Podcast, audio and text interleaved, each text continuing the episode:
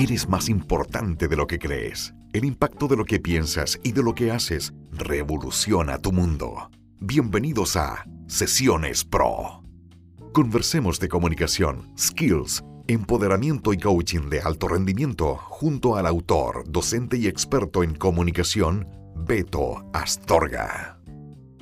Hola amigos, ¿cómo están? Beto Astorga por acá, un gusto poder saludarles a todos ustedes y darles una cordial bienvenida a un nuevo episodio aquí en Sesiones Pro, un podcast para ti.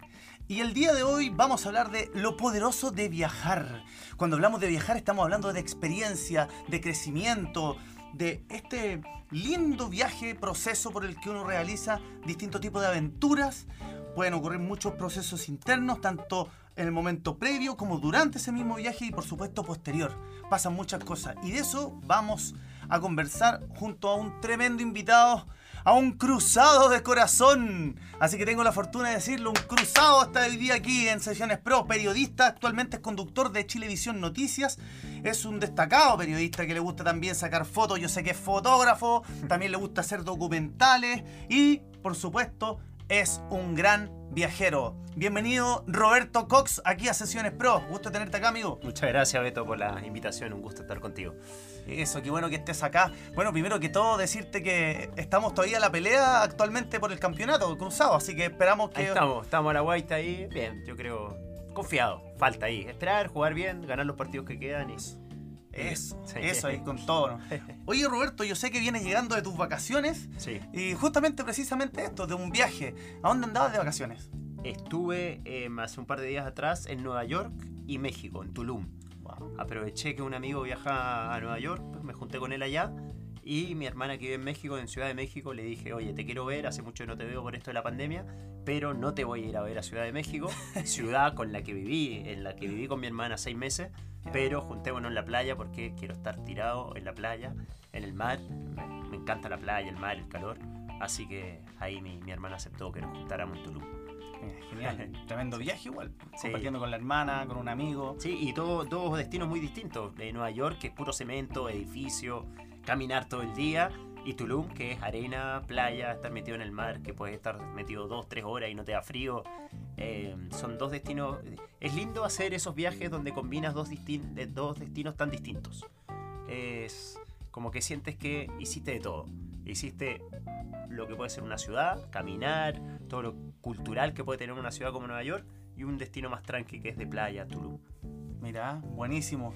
bueno, entremos de lleno precisamente para que sigamos profundizando con respecto a eso. ¿Qué es para ti viajar? ¿Qué significa para ti en tu vida? Uf, eh, viajar para mí, desde muy chico viajé. Porque mi padre, como lo he contado un par de veces, mi padre era diplomático. Entonces por el trabajo de mi padre siempre tuvimos que viajar desde muy chico. Yo de hecho a mí me toca nacer en Suiza, porque mi papá estaba destinado como diplomático chileno en Suiza. Ahí conoce mi madre, nazco yo ahí.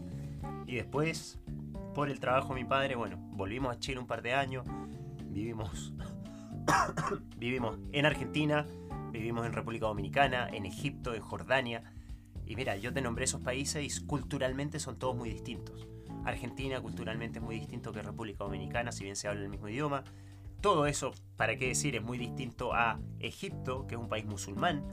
Y también es muy distinto a Jordania, que si bien es un país musulmán, árabe también, es un país un poco más desarrollado que Egipto. Entonces, eso ya desde muy chico eh, me dio ese gustito por viajar, por codearme con culturas nuevas, por conocer gente nueva, gente que piensa completamente distinto, gente que tiene otras tradiciones. Y eso, para mí, desde muy chico fue una enseñanza gigantesca. Después, eh, con el paso del tiempo, bueno, uno va terminando el colegio, estudia una carrera, en mi caso, estudié periodismo acá en Chile, entonces se va como afianzando o quedando en un lugar. Em, eres estudiante de periodismo, no viajas, empiezas a trabajar, te pagan poco, no tienes dinero para viajar y ahí viví una etapa donde yo te diré que por alrededor de 10 años no viajé prácticamente nada. Viajaba a Argentina a ver a la familia de mi mamá, que es argentina, pero fue un, periodo de estancamiento. Ya con el tiempo, siendo periodista, eh, trabajando, ganando un poco más de dinero, se me dio la oportunidad de viajar. El año 2013 me toca ir a vivir a Rusia. Mis viajes eran raros porque no era solamente ir y conocer un país, estar dos semanas e irme, sino que yo elegí irme a vivir a Rusia porque me salió una pega ya en un canal ruso de televisión que es en español. Eh, esa experiencia fue un poco frustrante porque duró seis meses. Yo iba a Rusia con la intención de vivir dos años o tres años, vivir la experiencia rusa, aprender ruso, ahorrar dinero y al final a los seis meses me terminan, eh, me, terminan diciendo que yo me tengo que ir de Rusia porque el proyecto en el cual yo estaba participando se iba a cancelar. Y ahí decido irme a México a vivir con mi hermana. México, mi hermana me dice, oye, vente a México, que acá los extranjeros los reciben muy bien. Y decido, tomo la decisión, en vez de decir, ah, me vuelvo a Chile o a Argentina, donde había vivido mucho tiempo, digo, bueno, voy a México. Entonces esos viajes que tú dices eran viajes muy intensos, porque no era simplemente ir a conocer un país, era ir a vivir a un país. Claro, como que profundizabas ahí en la cultura misma. Claro, claro, claro. Es muy distinto ir dos semanas a un país, conocer, turistear, que ir a quedarse a un lugar, arrendar un departamento, empezar a ver las opciones laborales que hay. Es muy, muy distinto. Ahora, eso mismo me abrió puertas. Al estar en Rusia, estaba ya muy cerca de Europa, me abrió puertas para viajar por Europa. Estar en México me abrió puertas para viajar, por ejemplo, más a Estados Unidos. Y después ya decido volver a Argentina y después de unos años tomo la decisión y el gran salto que doy en cuanto a los viajes es cuando decido mudarme de Argentina a Barcelona. Un día yo me canso de Buenos Aires, Buenos Aires me encanta, para mí es una de las mejores ciudades del mundo eh, en cuanto a la vívera que tiene. Con todos los problemas políticos y económicos que, que, tiene Argentina, Buenos Aires es una ciudad increíble. Y decido eh, un día, cuando mis expectativas laborales no estaban siendo satisfechas, le digo a mi jefe, que era Canal 13 de Chile, yo era corresponsal en Buenos Aires, le digo, vamos a... hagamos lo mismo, hagamos esta misma pega, pero en Barcelona. Yo había presentado mi documental que hice sobre San Paoli en Barcelona, me enamoré de Barcelona, no conocía Barcelona, dije, en esta ciudad yo tengo que vivir. Y ahí le propuse a mis jefes, oye, eh, yo quiero hacer la misma corresponsabilidad para ustedes, pero desde Barcelona. Entre paréntesis, Europa. Entonces, ¿por qué digo Europa? Porque en Barcelona, o sea, tú no, no me iba a tocar despachar tantas noticias desde Barcelona, pero me iban a poder mover muy fácilmente ahí en, en la zona. Claro, los países quedan mucho más interconectados. Claro. ¿Qué diferencia acá? Quedan que más cerca, largos. Europa es chico, lo- lo- los pasajes, los aviones son baratos, entonces las posibilidades de moverse eran amplias. Entonces llego a Barcelona y por la característica de mi trabajo, que era corresponsal de Canal 13 Chile, eh, me toca cubrir noticias en Barcelona y en Francia, me toca cubrir el Mundial en Rusia del 2018, me toca cubrir la final de ese Mundial que, si tú recuerdas, ese, la, final de ese Mundial fue Francia-Croacia, me toca ir a Zagreb a cubrir la final por, Ah, bueno. por si Croacia salía campeón. Ah, bueno. Entonces yo te, como no tenía un contrato fijo con Canal 13 tampoco, yo me podía dar el lujo de decirle a la gente de Canal 13, miren, yo ya cumplí con mi trabajo, cumplí con el acuerdo que tengo con ustedes, así que me voy dos semanas a pasar unas vacaciones en la costa croata, por ejemplo. Esas vacaciones del 2018 fueron increíbles. Croacia, un país que siempre quise conocer y confirmé lo que yo pensaba de ese país, que es un país precioso, lindo, eh, tiene de todo Croacia. Entonces, em, nada, se fueron dando las cosas que pude, y esto creo que es el mejor trabajo del mundo, combinar mi pega con los viajes. Eh, A mí, eh, a mí me sorprende mucho cuando la gente me dice, ah, a ti te gusta viajar. ¿A quién no le gusta viajar? ¿A quién no? Es muy raro, ¿no? No, es que hay gente que no le gusta salir de la casa, hay gente que le gusta ir a la playa acá nomás, y... pero es verdad que hay un tema económico por medio, o sea, no es llegar y comprarse un pasaje a Europa para poder ir y poder recorrer el sudeste asiático, por ejemplo. Pero, teniendo las lucas para hacerlo, ¿a quién no le gusta viajar? Claro. Es que, que pasan cosas en los viajes. ¿Por qué cosas pasan en los viajes que, que uno los van enriqueciendo? Mira, yo ya te di una característica de mis viajes, que en muchos, en muchos de estos casos yo me iba por trabajo a un lugar. Eso ya me acercaba a otros países. Si tú vives en Barcelona, estás a 100 euros de distancia de conocer Praga, de conocer Budapest, de conocer París, de conocer Viena, de conocer Berlín. Estás, las low cost, la- las aerolíneas low cost en, en Europa funcionan muy bien. El nombre lo dice, son de bajo costo. Se cortan distancias. Las distancias son cortas en Europa, soy un continente chico, entonces puedes viajar mucho.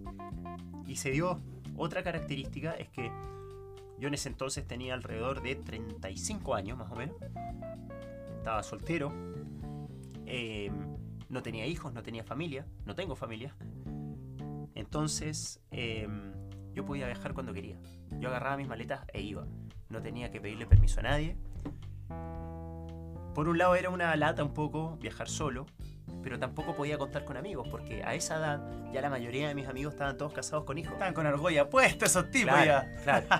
Entonces, si yo le decía a un amigo, oye, ¿sabéis que voy a ir eh, tal mes a tal lado?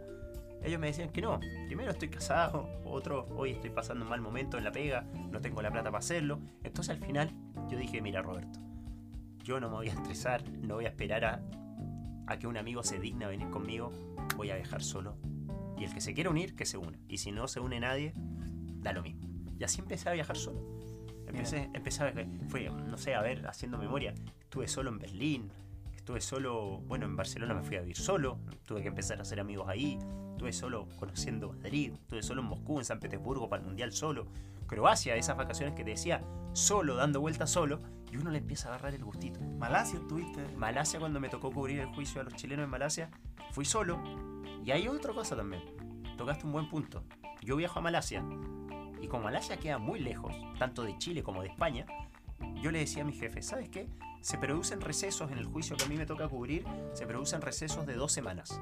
No me hagas volver a Barcelona para dos semanas después mandarme Claro. en un viaje de 24 horas a Kuala Lumpur. Déjame por acá, no me pagues nada, yo me las arreglo. Y ahí yo me iba 15 días a Tailandia. Oye, el juicio se está por retomar. Me volví a Kuala Lumpur. Tres días de juicio eran flojos los malasios. Los juicios, las sesiones eran tres sesiones, 15 días de vacaciones. Tres sesiones, 15 días. Oye, 15 días de, de descanso.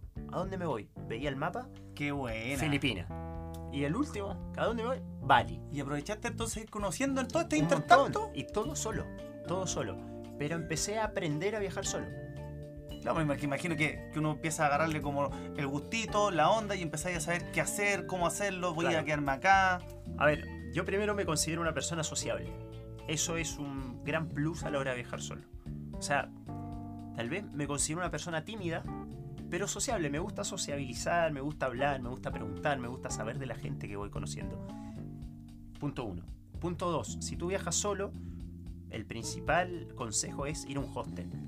Tú puedes ser multimillonario y tener la plata para pagarte el mejor hotel. Pero si vas a estar solo, anda a un hostel.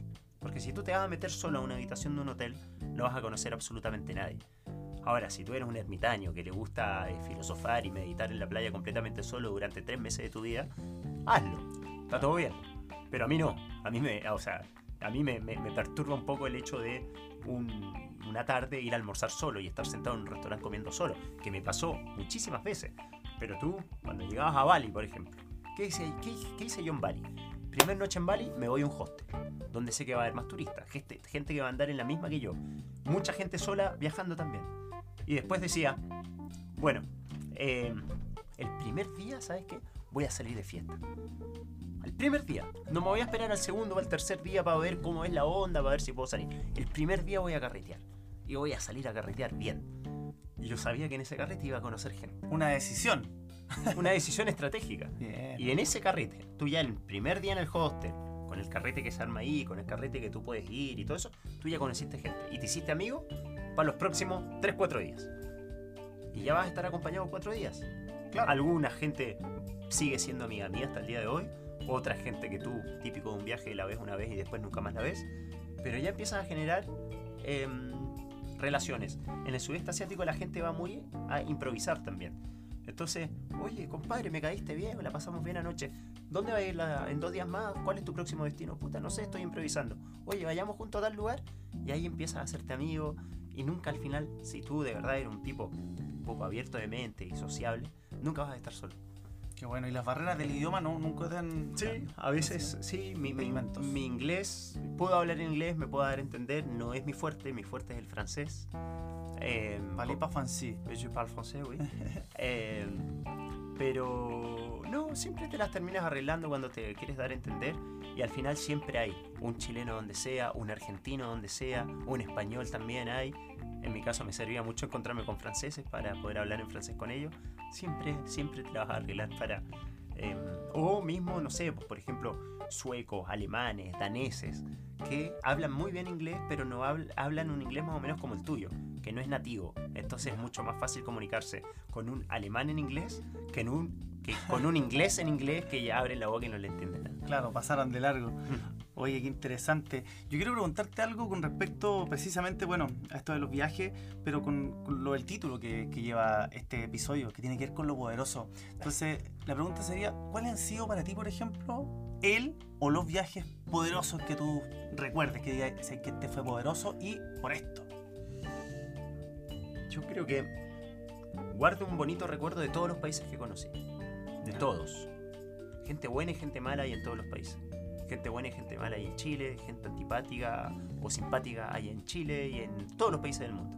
Yo no te diría, "Ah, no, en este país son pesados, no quiero volver. En ese sentido, tengo eh, bonitos recuerdos de todos los países. Ahora bien, em, creo que los viajes que más te nutren son donde hay choques culturales más fuertes. Yo tengo mu- muy buenos recuerdos de lo que fue mi viaje al sudeste asiático, donde tuve la enorme suerte de conocer Tailandia, que es el único país donde, donde volví dos veces. Tailandia, Vietnam, Camboya, Filipinas, Indonesia, Bali. Eh, y cuando el choque cultural es tan fuerte, eh, eso hace que tú salgas a la calle y estés en permanente estado de sorpresa. Todo te llama la atención. No es como ir a Buenos Aires o no es como ir a París, que si bien te va a llamar la atención lo bonito que es París, no te va a llamar la atención el choque cultural porque son No es occidentales. tan fuerte. No, son occidentales como nosotros. Mal que mal, se parecen un poco a nosotros, se visten más o menos como nosotros. Entonces ese choque cultural no es fuerte. Pero cuando tú aterrizas en Bangkok, que es una ciudad, la ciudad de la furia, que es ruido por todos lados, gente por todos lados, con un idioma completamente extraño que es inentendible, con una comida distinta, con todo distinto, ahí ya tú estás diciendo, wow, estoy absorbiendo cosas que no conocía. Y ahí es cuando esa experiencia pasa a otro plano.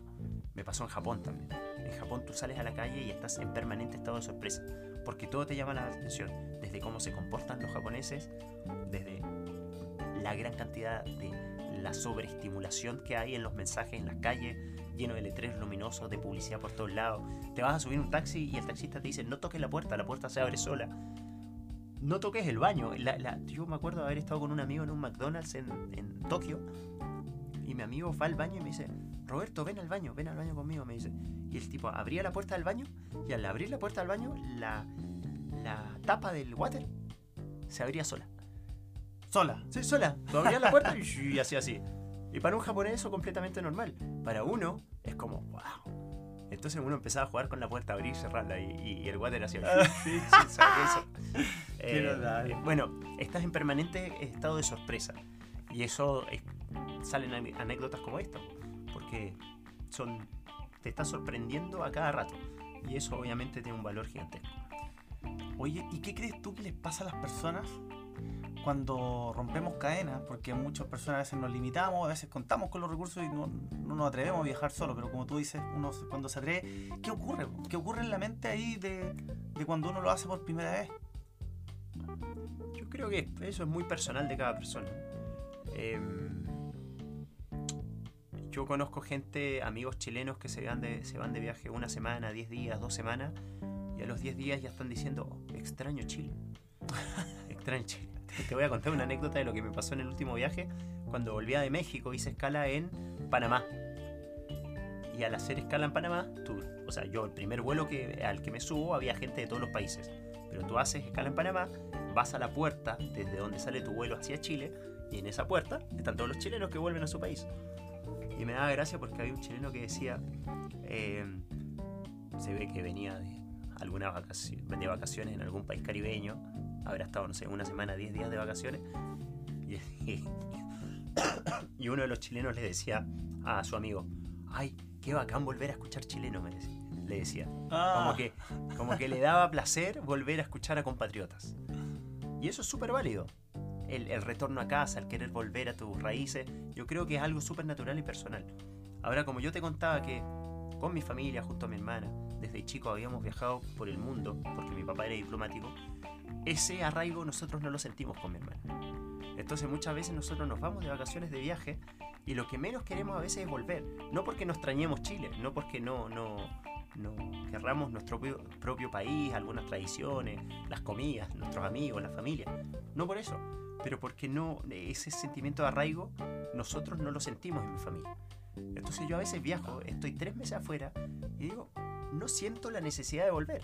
A veces sí, a veces pasa mucho tiempo. Yo cuando vivía en Barcelona extrañaba un montón, quería volver a ver a mis amigos, quería volver a comer empanadas de marisco a Chile, que no había en ningún otro lado del mundo. Ah, frita. Sí, pero Ah, después bueno. venía, la comía y no sentía la necesidad de quedarme.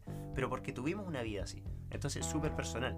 Yo creo que a ti tal vez te puede pasar una experiencia muy diferente a la que me pasa a mí. Yo viajaba solo y a veces por contrato o por acuerdos laborales que tenía no tenía la necesidad de volver a mi lugar de trabajo y podía estar meses, meses pasándola súper bien. Claro. Oye, ¿y alguna anécdota entretenida que, que tengas ahí de, de alguno de estos viajes? Una anécdota ahí en entrete que tengáis. Mira, mi- mi- tenía un amigo que su filosofía de vida era eh, todo sea por la anécdota, decía. Todo O sea, la- él actuaba en su vida cotidiana, cuando salía de noche a tomar algo, o en los viajes, predispuesto a que le pasen cosas. Ah. Y tú cuando estás predispuesto y abierto a que te pasen cosas, te van a pasar cosas. Si tú eres una persona muy cuidadosa, que dice, no, yo me voy a, me voy a portar bien acá, voy a hacer todo correctamente, si llego a un aeropuerto me voy a tomar el taxi que me recomienda la agencia para que no me roben, si lo hace, voy a ir a un hotel que me recomendó la agencia porque me dijeron que está en un barrio seguro. Si tú te, si tú te atienes a todos esos consejos que le dan al viajero para que no pasen cosas, probablemente no te va a pasar nada. Pero si tú dices, ¿sabes qué? Voy a llegar al aeropuerto, me aconsejaron tomar un taxi, pero me voy a ir en bus porque sale más barato, sabiendo que no sabes para dónde va el bus, ahí ya pueden empezar a pasar cosas. Entonces yo iba con esa predisposición. No, no quiero decir con esto que yo me metía en zonas peligrosas o que me iba a la aventura a los barrios más peligrosos de. No, quería de que Bangkok. pasaran cosas. Pero podían pasar cosas. O sea, Claro. yo sabía que si hablaba con determinados personajes o si me metía a un determinado bar a tomar algo, podía pasar algo. Entonces siempre estaba abierto a eso. Eh, y no tenía miedo a que me pasara algo porque creo que dentro de todos los países a los que fui siempre eran seguros. La gente me dice, hoy estuviste en Malasia, donde dos, dos chilenos arriesgaban la pena de muerte. Malasia es súper seguro. Ahora, si tú vas y matas a una persona, probablemente tengas problemas. Pero Malasia tiene su sector turístico donde no pasa nada. Bueno, em, La anécdota. la Una anécdota. anécdota buena ahí. Bueno, donde pasan muchas anécdotas son en los hostels. Eh, Porque tú compartes habitaciones con gente que no conoces. Estás durmiendo en una habitación compartiendo camas, no sé, las camas, seis camas, ocho camas en una habitación. Y siempre pueden pasar cosas porque tienes gente de todas las nacionalidades, de todas las edades, De todos los olores, me de imagino. todos, los olores, de todos los olores. Entonces, siempre pasan cosas. Porque todos, culturalmente, dependiendo del país de donde vengamos, tenemos tradiciones muy distintas. Desde cómo nos vamos a dormir, desde si. Detalle estúpido. Desde si nos lavamos los dientes o no. O en el estado, por ejemplo, etílico en el que llegan algunas personas a la noche a dormir porque salieron a carretear. Me acuerdo en Francia haber estado en un hostel donde yo al día siguiente me tenía que levantar a las 7 de la mañana para ir a entrevistar a Jorge Valdano para mi documental de San Paoli. Y a la 1 de la mañana cayeron. Nada más, nada menos, ¿ah? Claro. Y yo estaba súper mentalizado. No voy a salir a tomar nada, me voy a acostar temprano porque quiero que suene el despertador y me voy a ir a entrevistar a Jorge Valdano para el documental. Y yo andaba compartiendo habitación de un hotel con equipos costosos, con cámaras, con trípodes, con luces. Pero bueno, en ese entonces el presupuesto no me daba para otra cosa, tenía que estar en un hostel. Y a la una de la mañana caen dos argelinos, completamente borrachos. Argelia es un país de, África del Norte, es un país árabe, pero hablan francés. Y caen dos argelinos completamente borrachos. eh, y uno de ellos me dice, voy a dejar a mi amigo acá y yo vuelvo al carrete. Y, me deja, y deja en la habitación a uno de sus amigos borrachos. Y el amigo, yo me fui a dormir. Y el amigo, que estaba completamente ebrio, a la una de la mañana empieza a vomitar en el medio de la habitación. Oh, Pero empieza a vomitar así un vómito gigantesco. oh. Y yo dije, uy, bueno, lo único que hice fue agarrar su toalla. Yo le dije, no voy a limpiar este vómito. Y tiré la toalla arriba del vómito como para tapar el olor y todo eso. Oh. Y después este tipo se tiró en la cama y empezó a decirme en francés, amigo, me estoy muriendo, me estoy muriendo. Llévame al hospital, llévame al hospital. Y me lo repetía, me lo repetía. Y yo digo, ¿qué hago? ¿Qué hago? Al final dije, no, bueno, debe estar ebrio, que se duerma, ya va a estar bien. Volvió a vomitar. Fue un desastre. No pude dormir en toda la noche, yo tenía... Bueno, esas cosas pasan en los hostels permanentemente. y lo que más gracioso que me pasó fue una vez en San Petersburgo.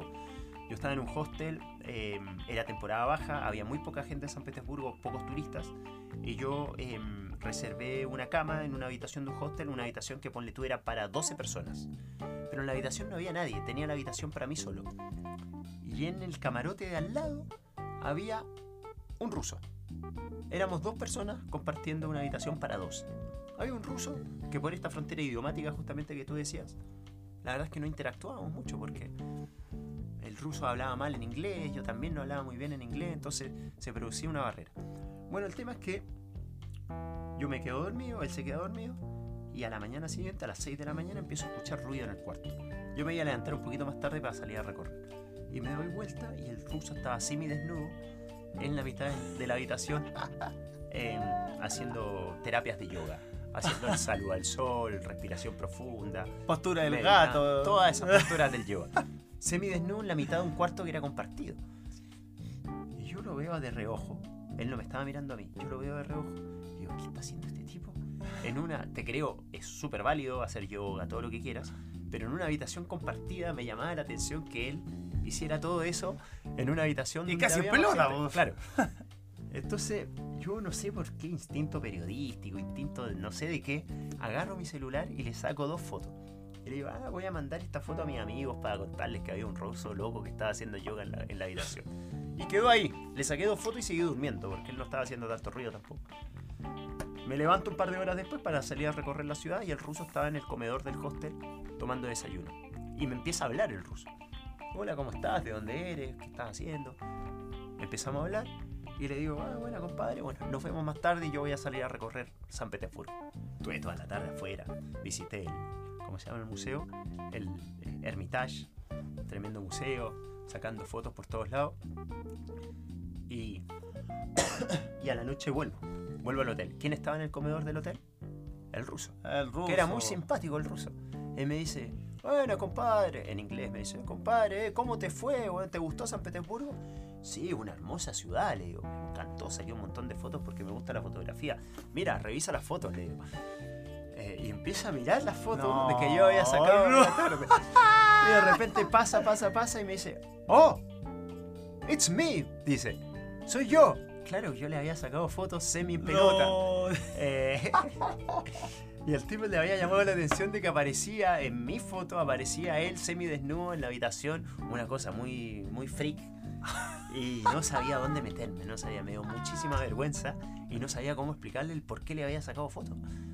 No sabía qué decirle. Fue una situación muy vergonzosa. Y, y después le dije, bueno, eh, le expliqué, no sé cómo mierda le expliqué, le dije, ¿sabes qué? Te vi esta mañana haciendo yoga, me llamó mucho la atención las posturas de yoga y toda esa actividad que Tu estaba haciendo". físico. y yo saqué la foto y, y nada. Me fui rápido ahí porque fue una situación muy vergonzosa. Pero pasan cosas, cuando tú buscas que esas cosas, pasan. Me imagino, qué buena anécdota en todo caso, ¿ah? El ruso ahí semidesnudo haciendo yoga. Oye, bueno, y para ir cerrando, a mí lo que más me inquietó y quería conversarlo contigo, que yo sé que has viajado harto por lo mismo, es que dentro de los viajes, eh, por lo general hay procesos de crecimiento para nosotros, para las personas, de desarrollo Sí. personal. Entonces, esto empieza a ocurrir antes, por todo lo que estamos viviendo, antes del viaje, uno empieza a planificar, empieza a vivir un proceso en sí, Mm. un poco antes del viaje, después durante el viaje y después posterior al viaje, porque viene como una especie de análisis, Sí. ¿no? Donde, donde uno le pasan cosas. Eh, dentro de esta especie de estructura que te estoy presentando, ¿qué hiciste tú, por ejemplo, que, que aprendiste o que, que te trajiste contigo de, este, de esta polarización México, New York, Estados Unidos, en estas vacaciones que te, te diste hace poquito? O sea, ¿tú me, te refieres a la enseñanza que me dejó este último viaje o las enseñanzas que me dejan en general los viajes? Te lo pregunto particularmente específico Este en este último. último, que viene llegando las vacaciones. Este último viaje fue bastante particular porque fue el- fueron las primeras vacaciones lejos de casa en plena pandemia. O sea, Ah. dos años de pandemia fue la primera vez. Que no es menor. Claro, fue la primera, acostumbrado en los últimos años de mi vida a viajar mucho, a poder visitar lugares increíbles. De repente pasaron dos años donde, si bien el año pasado eh, el canal donde trabajo me mandó a cubrir las elecciones de Estados Unidos y pude viajar, esta era la primera vez que tomaba vacaciones lejos de casa después de dos años donde era muy difícil viajar por la pandemia. Entonces, claro, tú vas, tú te tomas vacaciones después de haber vivido dos años encerrado en tu casa o en tu país sin poder salir. Entonces, y vuelves a hacer lo que más te gusta, que es viajar. Entonces vuelves tal vez a ser feliz o vuelves a ese instante de mayor felicidad que había sentido alguna vez antes de la pandemia, que para mí era viajar. Vuelves a ese instante de felicidad después de dos años y después de una pandemia, con toda la carga energética y negativa que, que tiene una pandemia. Entonces fue, fue como volver a sentirse libre. Imagínate estar en Nueva York donde la gente ya no usa mascarilla, salir a la calle y sacarse la mascarilla era una sensación de libertad increíble. Sumado al hecho de que, wow, me estoy tomando vacaciones después de dos años muy lejos de mi casa. Increíble, más libertad todavía. Eso en un caso de una ciudad como Nueva York. Y después, a mí me gusta mucho la playa y el calor. Entonces, para mí, en una, un atardecer, caminar por la playa con tus pies metidos en la arena, con las bolitas que te llegan eh, y te tapan la mitad de la pierna, para mí ese momento es mágico. Pero ojo, eso es para mí, porque tal vez tú eres un ser súper espiritual, Beto, no lo sé, eh, y te gusta ir a Bali. Me gusta hacer yoga. y te gusta hacer yoga en los hostels. Eh, tal vez tú eres un ser súper espiritual y te gusta ir a Bali, a los templos, a meditar. Eso yo no lo hice, porque no soy mucho de esa onda. Pero tal vez tú eres eso y me vas a decir, mi enseñanza fue ir a meditar a Bali. O mi enseñanza fue ir a meditar a México. No, yo no soy de esa onda, pero yo soy súper feliz caminando por, por, la playa, solo, con mi mate mirando y pensando en la vida. Y en ese momento volví a sentir sensaciones que hace mucho no sentía. Un viaje, estar lejos de casa, estaba solo. Viajé solo, estaba mi hermana, pero por ejemplo cuando me pegaba esas caminatas, mi hermana se quedaba en el hotel, yo me iba solo. Y volví, me volví a conectar, conectar conmigo mismo y con lo que más me hace feliz. Y yo esas sensaciones yo las vivía antes de haber vuelto a Chile a trabajar a Chilevisión. Eh, y fueron emociones muy bonitas. Y a veces tú cuando tienes, después conoces la otra cara. Cuando tienes un contrato laboral, cuando no te puedes tomar vacaciones cuando quieres, cuando tus vacaciones son acotadas y no te puedes tomar tantas en el año. Cuando no vives en Barcelona, tú en Barcelona estás cerca de todo. Y es barato viajar, lo que decíamos recién. En Chile no es tan así. En Chile estás lejos de todo. Entonces poder volver a conectarte con esos instantes, uh, para mí es una inmensa felicidad que me sirve para reflexionar, que me sirve para saber qué quiero de mi vida, para, que me sirve para volver a darme cuenta que en ese lugar soy muy feliz. Ahora, es insostenible económicamente vivir todo el tiempo así. Claro. Porque nadie, o sea... Te recargáis energéticamente de algún modo. Sí, sí, obvio, obvio. Es imposible vivir constantemente en vacaciones porque no hay bolsillo que aguante. Y tal vez yo creo que sería fome. Yo llego a un punto donde, después de muchas vacaciones y todo eso, mucho viaje, digo, necesito volver a conectarme con mi trabajo, que es el periodismo, que me encanta. Pero tener esos espacios de estar en un lugar bonito, que te guste, solo en mi caso, que perfectamente lo podrías disfrutar bien acompañado también, bien acompañado. Entonces, no, para mí son momentos mágicos que me han servido en este viaje que tú me preguntabas para reflexionar mucho eh, para dónde quieres encaminar tu vida. Si quieres vivir más tiempos así, más momentos así, o si no quieres vivirlos. ¿Y cómo hacer para lograr vivir más momentos así? Porque tiene un costo monetario también que hay que, Por supuesto. que, hay que sustentar. Oye, qué genial. Bueno, eh, me imagino que ya va, va a estar pronto a, a, planificar tu próximo viaje igual. Mira, el, de todas formas, en, ¿no? en pandemia eh, estuve dos años sin viajar, sin tomarme vacaciones. Entonces yo hace, hace poquito, hace un par de meses atrás, fui con mi polola a San Pedro de Atacama. Fueron unas vacaciones de... Estuve viendo tus fotos ahí. Fueron vacaciones de cinco días. Pero, claro, yo las tomé como vacaciones. Cinco días, es como un fin de semana súper largo, pero fueron cinco días. Y yo decía, yo necesito al menos dos semanas. Necesito desconectarme más tiempo. Y por eso después me fui a Nueva York y Tulum. Pero la gente que había visto esas vacaciones en San Pedro y después mis vacaciones acá me dicen, oye, pero te la pasáis de vacaciones. Te fuiste hace poco a San Pedro, ahora te fuiste a Estados Unidos. ¿Qué onda? Y digo, pero no, es que lo que pasa es que nadie se da cuenta que estuve dos años de pandemia sin poder viajar, sin tomarme vacaciones. Claro, que y la- ahora, toda esa acumulación de vacaciones que tengo, en la pega me quedan como 30 días disponibles. Claro, y tenéis que usarlo. Tengo que usarlo, a veces la misma Bueno. empresa te pide usarlos. Sí. Entonces probablemente ya estoy pensando en dónde poder escaparme pronto, no sé, en enero, en febrero, si es que Ah, mi wow. jefe me lo permite. Eso. po. Y bueno, también entender que la gente te relaciona con los viajes, porque te ha visto siempre como corresponsal. Entonces, Claro. como ya te tiene en la memoria, Roberto Cox, ah, viajero, le gusta viajar. Y cruzado, sí. Que hay cruzado y que Eh. toma mate. Hay que decirlo. Pero Bueno, eso es bonito que la gente te reconozca por eso, Siempre y cuando, porque a mí me gusta, como tal vez mi deformación profesional de periodista, me gusta cuando estoy en los lugares, hay gente que se desconecta, que chao celular, no voy a subir fotos, no voy a ver redes sociales. A mí me gusta comunicar, es como mi esencia, digamos. Y me gusta estar en un lugar y mostrarle a quienes me siguen, oye, mira, estoy en tal playa, miren lo increíble que es. Y no por un tema de sacar pica ni nada, sino que me gusta comunicar y mostrarle a la gente lo que estoy viviendo. Eh, o darle un dato, un tip, oye, si vienen acá, les recomiendo este lugar, les recomiendo este otro, hagan esto, hagan lo otro. Me gusta estar en ese permanente estado de comunicación. Para alguna gente es una lata. Es una lata, oye, bueno, vais de vacaciones, estáis con el celular, ¿para que esté con el celular? Para mí es un placer, por ejemplo, grabar videitos y editar un reel la noche. Cuando llega la noche, estáis en el hotel solo, agarráis el celular, ya estáis cansados, te podría ir a dormir, editáis un videito de 15 segundos de 30 segundos y lo subes a la red para que la gente lo vea. Me gusta. yo te he visto, de hecho, en, en, tus despachos móviles también, cuando te ha tocado viajar al norte o al sur, vais siempre en, en tus historias compartiendo con gente, en los lugares, preguntando. ¿Te gusta como explorar?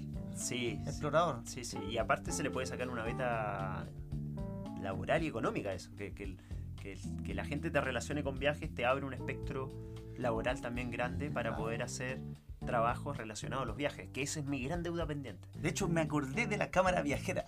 ¿Te acuerdas de ese programa? Sí, sí, sí. Bueno, igual ahora hay harto... A mucho. Cualquiera, cualquiera tiene todos los elementos tecnológicos para hacer un programa de viaje. Claro, de hecho, con tu propio dispositivo móvil puedes hacer un, un, un programa perfectamente. Pero es el gran, el, gran, el gran pendiente que tengo.